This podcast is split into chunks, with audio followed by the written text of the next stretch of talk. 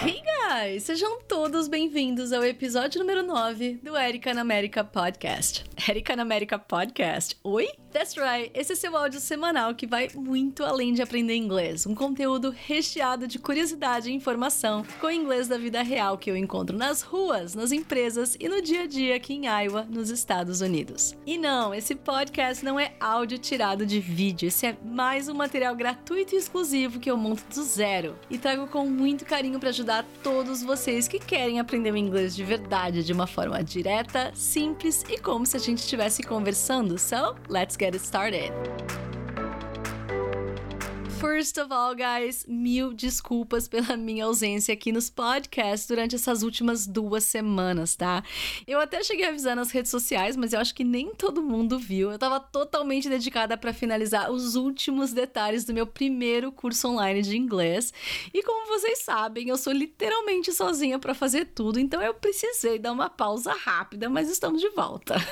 Aliás, se você gosta do meu jeito de ensinar, venha ser meu aluno. Pois é, as inscrições estão abertas e vão até segunda-feira, dia 8 de julho. Mas corre porque as vagas são limitadas, hein? Para saber de mais informações e fazer sua matrícula, acesse curso.ericabelmonte.com.br. Erica com K, tá? Não é com C.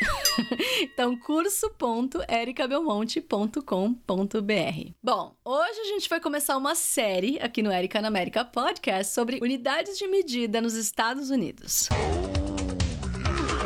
Sim, esse assunto, além de ser muito diferente do que a gente tá acostumado no Brasil, ele é pra lá de complexo. Então, eu acho que a gente merece sim uma série onde em cada episódio eu vou direto ao ponto na explicação de como funciona cada um, por que, que cada um desses é usado, onde é usado, se é comum ou não e como ele é aplicado no dia a dia. Guys, essa série não é sequencial, até porque quem não tiver tanto interesse nesse assunto, eu não quero que fique entediado. Mas pra gente poder ter uma sequência lógica e vocês saberem quando esperar, vamos deixar combinado. Toda primeira terça-feira de cada mês vem um novo episódio sobre unidades de medida nos Estados Unidos.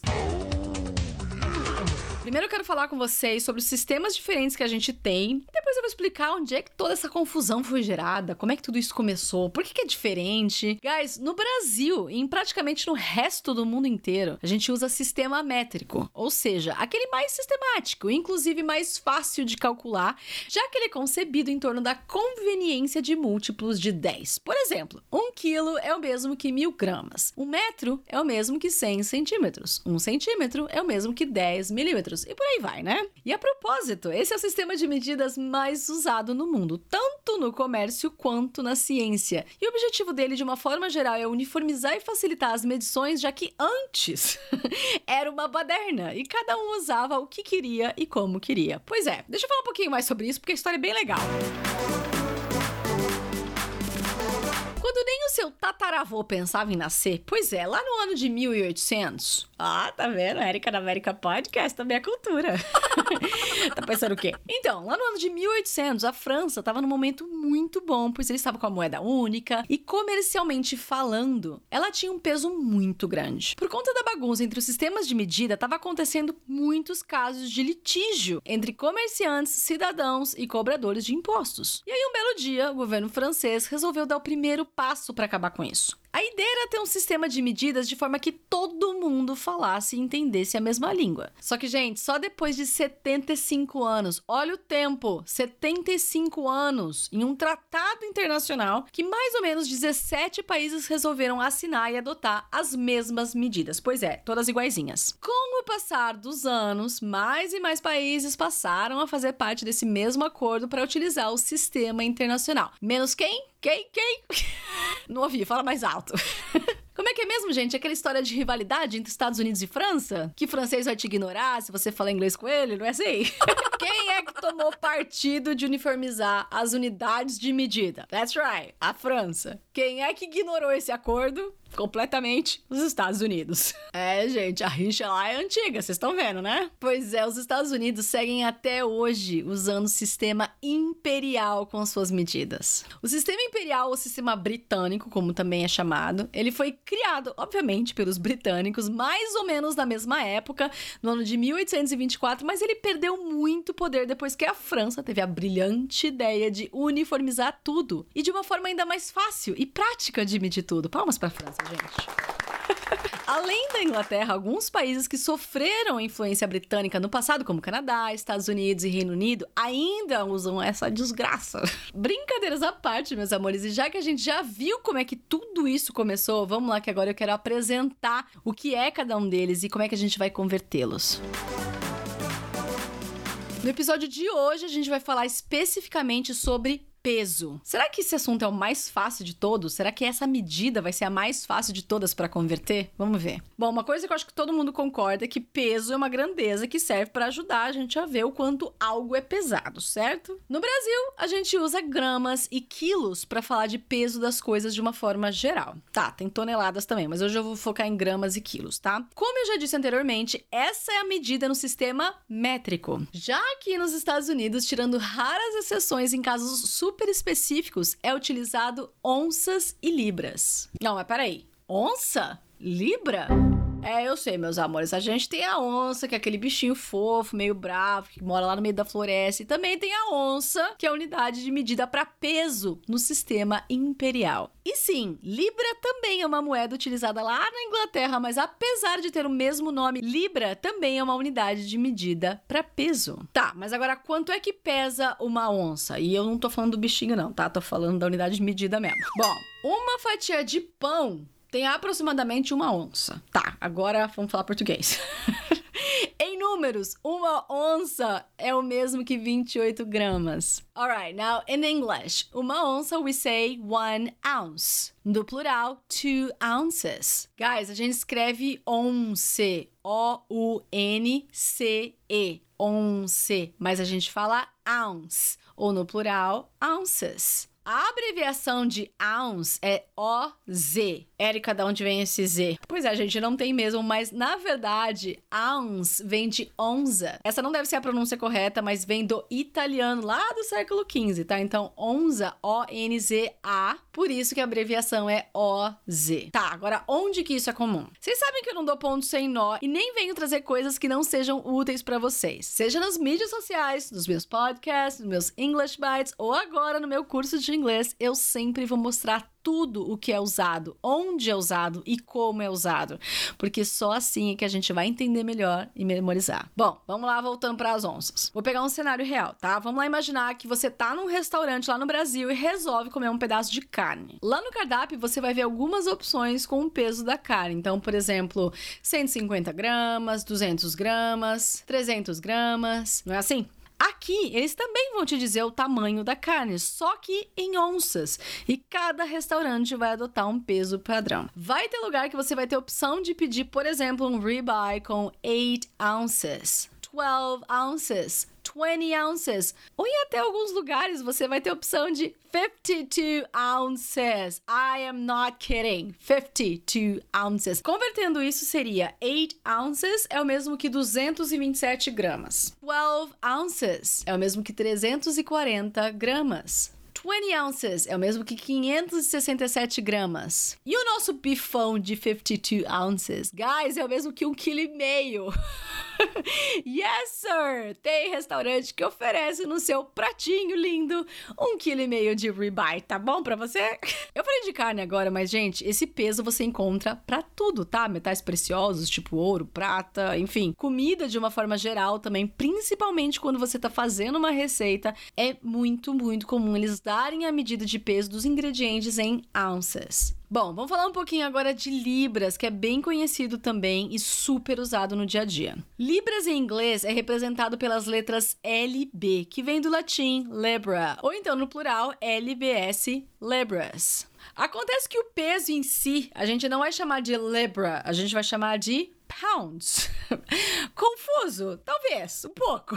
Mas eu juro que vocês vão se acostumar, tá? Então, só recapitulando. A unidade de medida referente a peso em inglês, a gente vai dizer pounds. Se você quiser escrever isso, a gente vai usar as letras LB ou no plural LBS. Esse LB é o mesmo que libra. Bom, uma libra é o mesmo que 16 onças. Tá, tá bom, vamos falar português direito aqui. Uma libra, ou seja, one pound é quase meio quilo. Gente, eu acho que é mais fácil vocês memorizarem assim. Aliás, é o jeito que eu memorizei até hoje. Para mim, one pound é quase meio quilo, aproximadamente. Tá, você quer ser mais preciso, quer saber o valor exato? Então, one pound é o mesmo que 454 gramas. Quando você vai no mercado comprar legumes, carne, frio, sei lá, qualquer outra coisa, você vai ver escrito o preço e do lado LBS, ou seja, em pounds. O preço que ele tá te dando é referente a 454 gramas daquele produto Agora vamos falar de uma curiosidade bem interessante. Aqui nos Estados Unidos, você não chega pro atendente, sei lá, do mercado, de qualquer lugar e fala: Oi, você pode me ver, por favor, 200 gramas de peito de peru, por favor? não. Na maioria das vezes, as bandejinhas e as embalagens com carne, queijo, presunto, peito de peru e etc., elas já vão estar prontas. Mas sim, em alguns lugares, como o próprio Walmart, te possibilita comprar quantidades diferentes das que estão embaladas. Agora vamos lá que eu vou ajudar vocês a entender um pouquinho mais mais da quantidade que vocês querem, tá? Como a gente já viu, aqui a gente não vai usar grama, tá? Grama é só do vizinho bem verdinha. Mas não para peso, tá? A gente tem onças e libras, como eu disse. Libras é ainda mais comum para o peso de comida de uma forma geral. A gente tem onças, que é ounces, e libras, que é pounds. E pounds é ainda mais comum para peso de comida de uma forma geral. Posso dar uma dica? Eu não indico você ficar preso ao que você tá acostumado no Brasil. Ou seja, aqueles os números redondinhos, tipo 100 gramas, 200 gramas, 300 gramas. Quando a gente visita ou se muda para um país diferente, eu acredito que a melhor forma é você aprender como eles se comunicam justamente para você ter sucesso no que você precisa. Então, vamos lá. Bom, uma libra você já sabe que é 454 gramas, certo? Mas 454 gramas de presunto é muita coisa para você? Vamos lá que eu vou dar algumas opções para menos. Primeira opção é 3 fourths of a pound of sliced cheese. A gente tá falando aqui de mussarela, tá? Eu tinha falado do exemplo de presunto, já mudei para mussarela, mas tá bom. so, 3 fourths of a pound of sliced mozzarella cheese. Isso aqui é o equivalente a 340 gramas de queijo mussarela fatiado. Tá, você quer menos? Então, half of a pound of sliced mozzarella cheese, que é o mesmo que 228 gramas de queijo mussarela fatiado. Que é menos ainda, one fourth of a pound of sliced mozzarella cheese, que é o mesmo que 114 gramas de queijo mussarela fatiado.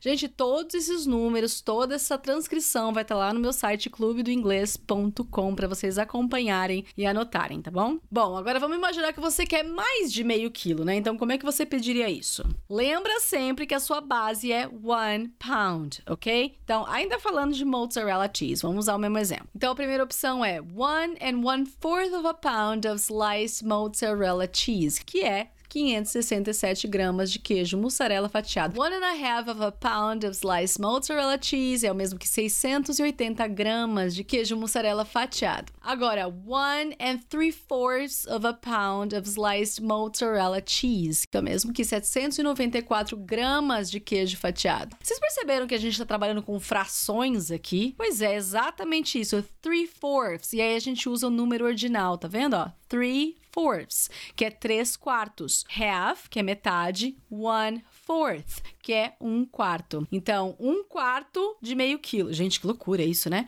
Então, um quarto de meio quilo é one fourth of a pound of sliced mozzarella cheese que seria 114 gramas de queijo. Bom, vocês devem estar achando que tudo isso aqui é um absurdo, que nem é comum, que eu tô inventando, mas eu vou dar mais um exemplo só para provar meu ponto, tá? Aqui nos Estados Unidos existem alguns restaurantes que servem basicamente carnes com diversos cortes. A ideia é que você selecione esses cortes que você quer e o peso que você quer de cada um. Assim que você escolhe os cortes, como se fosse numa churrascaria, pensa assim: eles cortam na hora, eles vão pesar na sua frente eles vão colocar numa bandeja em cima de um papel papel, apenas. Aí eles oferecem junto alguns acompanhamentos, como salada de batata, que é potato salad, batata frita, french fries. Na verdade, batata frita a gente tem 50 tipos, mas vai ficar para outro podcast. Outra opção é coleslaw, que é tipo um salpicão e assim por diante. Bom, na hora que você vai escolher as carnes que você quer, você vai dizer também o peso, o quanto você quer de cada carne. E o peso funciona exatamente como eu acabei de falar para vocês. Eu vou colocar um contexto aqui só para vocês verem, tá? Então, imagina que eu agora eu vou fazer meu pedido. Pessoa que gosta de carne. Então, vamos lá. So, I would like three fourths of a pound of pulled pork, half of a pound of brisket, and one pound of prime ribs. Ou seja, 340 gramas de porco desfiado, 228 gramas de brisket e 454 gramas de costela tipo prime. Agora, no mercado, quando vocês forem comprar, sei lá, pedaços de frango, legumes, pizza, sei lá, gente, qualquer outra coisa, é muito mais comum eles te darem o valor em pounds, tá? Isso aqui, números inteiros em pounds. Um exemplo, um pacotinho de ground beef. Ground beef é carne moída, tá? Com, sei lá, 3 pounds, ou seja, um quilo e meio mais ou menos, sai por 6 dólares. Uma embalagem com 1 pound de salmão, salmon, salmão em inglês a gente fala salmon, de quase meio quilo sai por 8 dólares. E assim por diante. Érica, como é que a gente memoriza tudo? Pelo amor de Deus, ensina. Guys, eu passei mais ou menos quanto que vale cada uma dessas coisas, quanto que equivale, inclusive em gramas. Mas, para ser muito honesta, tudo isso é vivência e prática, principalmente com relação à proporção. Eu moro aqui só para vocês terem uma noção, um pouquinho mais de dois anos e eu ainda não me acostumei com todos esses números e frações. Números inteiros até vai, né? Quando a gente fala, ah, 5 pounds, é mais ou menos 2,5 kg. Vira e mexe, eu me pego fazendo conta e convertendo para ver se vai dar o que eu quero quando é infrações. Então, não, não é fácil, mas quando a gente se dedica, quando a gente passa a vivenciar aquilo, fica um pouquinho mais fácil. Guys, no podcast de hoje eu compartilhei um pouco da história de como nós temos as nossas unidades de medida e os americanos têm outras completamente diferentes. Falei também sobre o peso, como calcular, converter, como é usado, onde é usado e o que você deve fazer quando precisar utilizá-lo aqui nos Estados Unidos. Eu espero que esse episódio tenha sido útil para vocês, apesar de confuso.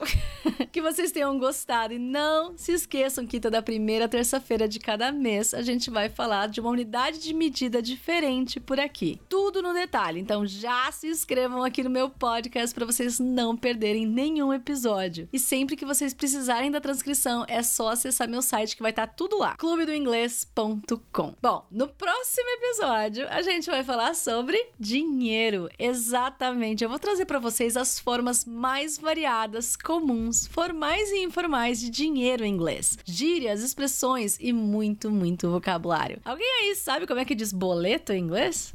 Aqui nos Estados Unidos dá para parcelar tudo como no Brasil? Fiquem ligados. E se vocês gostam do Erika na América Podcast, eu tenho certeza que vocês vão amar conhecer os meus English Bites, que são exatamente como esses podcasts, porém 100% em inglês que eu mesma escrevo, gravo e envio três vezes por semana no seu WhatsApp, junto com a transcrição por apenas R$ 24,90 por mês. Acesse englishbytes.com.br e assine agora mesmo, mas no hard feelings se vocês não quiserem ou não puderem agora. A gente continua amigo e as postagens gratuitas seguirão como sempre em todas as redes sociais. Thank you so much for listening to this episode. Take care of yourselves, guys, and I'll see you on the next one. Bye.